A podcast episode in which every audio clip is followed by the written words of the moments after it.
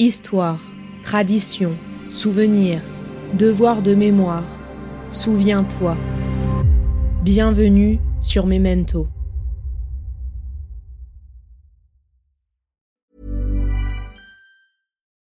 Since 2013, Bombas has donated over 100 million socks, underwear, and t shirts to those facing homelessness. If we counted those on air, this ad would last over 1,157 days. But if we counted the time it takes to make a donation possible, it would take just a few clicks. Because every time you make a purchase, Bombas donates an item to someone who needs it. Go to bombas.com slash ACAST and use code ACAST for 20% off your first purchase. That's bombas.com slash ACAST, code ACAST. There's never been a faster or easier way to start your weight loss journey than with PlushCare PlushCare accepts most insurance plans and gives you online access to board-certified physicians who can prescribe FDA-approved weight loss medications like Wigovi and Zepbound for those who qualify. Take charge of your health and speak with a board-certified physician about a weight loss plan that's right for you. Get started today at plushcare.com slash weight loss. That's plushcare.com slash weight loss. plushcare.com slash weight loss.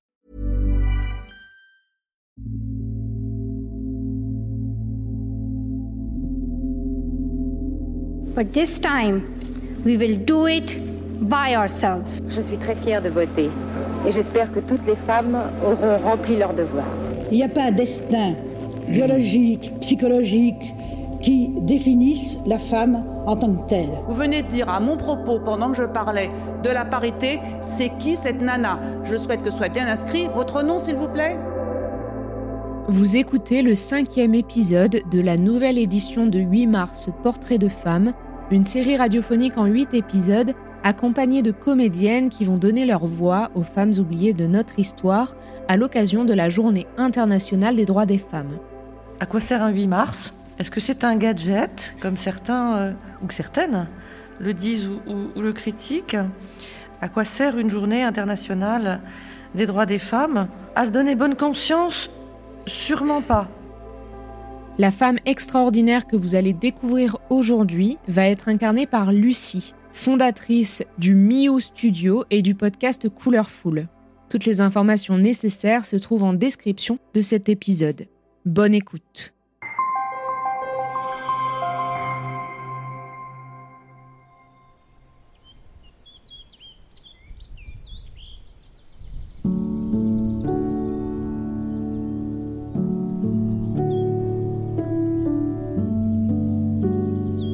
De Maria Frazier et de Robert Warden Carson, je suis née le 27 mai 1907 dans la ferme familiale en Pennsylvanie, au nord-est des États-Unis. Petite fille curieuse et passionnée de nature, j'emploie souvent mes heures de liberté à explorer et observer les environs de la ferme, champs et forêts. J'adore lire également. Je dévore notamment les œuvres de Beatrix Potter, Herman Melville ou encore de Robert Louis Stevenson. Dès mes 8 ans, je commence à écrire mes propres histoires, mettant souvent en scène des animaux. À mes 10 ans, l'une de mes nouvelles sera même publiée dans le Saint-Nicolas Magazine. Après avoir fréquenté le lycée de Parnassus, je m'inscris à l'université de Pennsylvanie pour les femmes. Partagée entre mon amour de la littérature et ma curiosité des sciences, je vais tout d'abord étudier l'anglais avant de me tourner vers la biologie, où j'obtiendrai mon diplôme en 1932 à l'âge de 25 ans. J'espère alors poursuivre mes études par un doctorat, mais la situation financière difficile de ma famille m'oblige à quitter l'université et à travailler en tant qu'enseignante. En parallèle de ce travail, j'écris des textes pour le Bureau des pêches, qui lance une émission de radio de vulgarisation scientifique à destination du grand public. Romance sous les mers. Mes recherches pour l'émission aboutissent également à des articles au sujet de la vie marine publiés dans les journaux locaux. Des écrits qui, comme l'émission, rencontrent un certain succès. En 1936, je passe le concours de la fonction publique et deviens la deuxième femme embauchée par le Bureau des pêches comme biologiste marine assistante.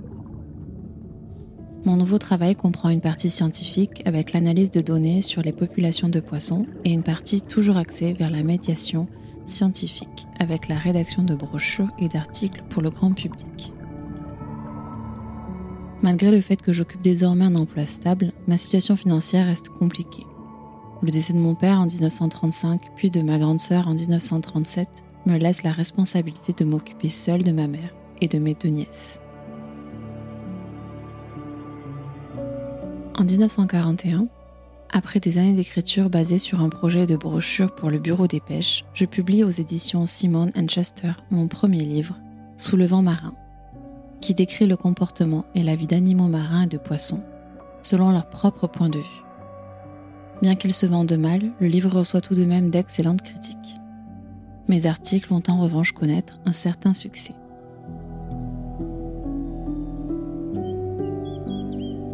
En 1945, je commence à m'intéresser pour la première fois au dichlorodiphénitrichloroéthane, DDT, produit chimique massivement utilisé comme pesticide depuis la Seconde Guerre mondiale.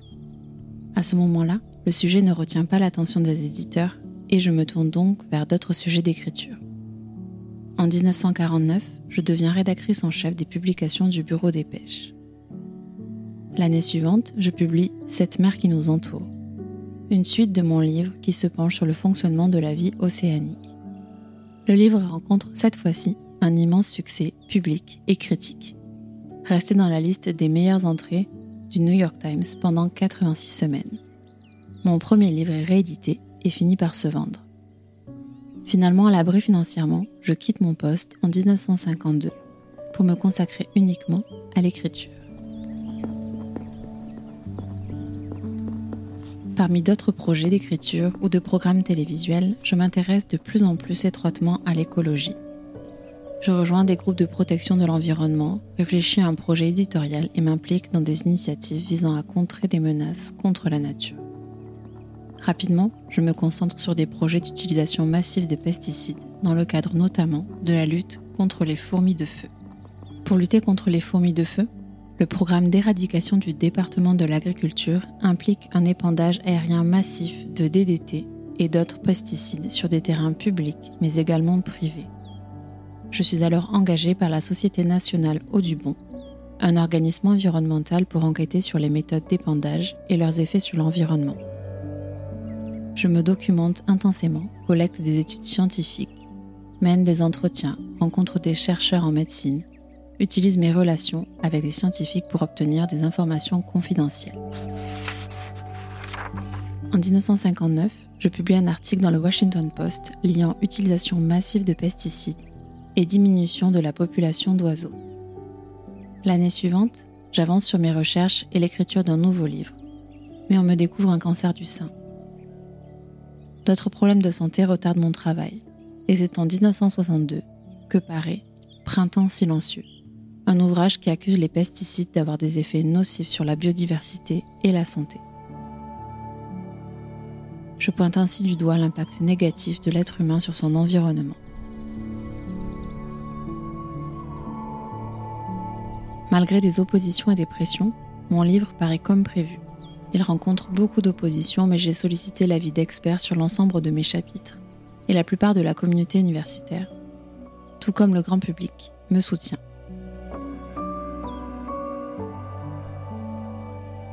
En 1964, affaibli par le cancer et par la radiothérapie, je contracte un virus respiratoire et m'éteins en avril, âgé de 56 ans. Mon œuvre, et en particulier Printemps silencieux, ont eu une influence considérable sur les mouvements et associations de protection de l'environnement. Aux États-Unis, une agence de protection de l'environnement est créée en 1970.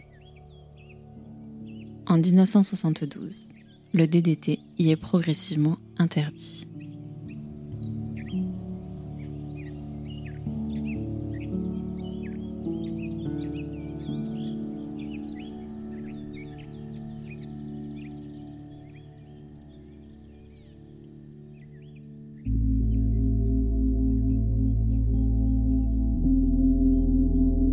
Biologiste marine, environnementaliste et écrivaine américaine, Rachel Carson a été l'une des premières voix à alerter sur les dangers de l'usage excessif des pesticides. Constatant encore aujourd'hui les effets délétères des pesticides sur l'environnement, on peut relire la conclusion de Printemps silencieux. Vouloir contrôler la nature est une arrogante prétention.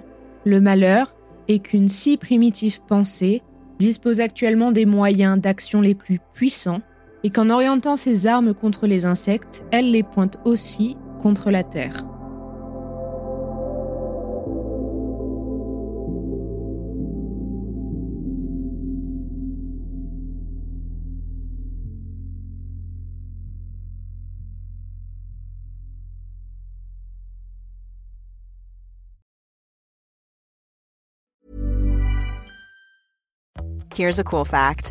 A crocodile can't stick out its tongue. Another cool fact you can get short term health insurance for a month or just under a year in some states. United Healthcare short term insurance plans are designed for people who are between jobs, coming off their parents' plan, or turning a side hustle into a full time gig. Underwritten by Golden Rule Insurance Company, they offer flexible, budget friendly coverage with access to a nationwide network of doctors and hospitals. Get more cool facts about United Healthcare short term plans at uh1.com. Planning for your next trip? Elevate your travel style with Quince. Quince has all the jet setting essentials you'll want for your next getaway, like European linen, premium luggage options, buttery soft Italian leather bags, and so much more. And is all priced at 50 to 80% less than similar brands. Plus, Quince only works with factories that use safe and ethical manufacturing practices. Pack your bags with high-quality essentials you'll be wearing for vacations to come with Quince. Go to quince.com slash pack for free shipping and 365-day returns. Planning for your next trip? Elevate your travel style with Quince. Quince has all the jet-setting essentials you'll want for your next getaway, like European linen, premium luggage options, buttery soft Italian leather bags, and so much more. And is all priced at 50 to 80% less than similar brands. Plus, Quince only works with factories that use safe and ethical manufacturing practices. Pack your bags with high-quality essentials you'll be wearing for vacations to come with Quince. Go to quince.com/pack for free shipping and 365-day returns.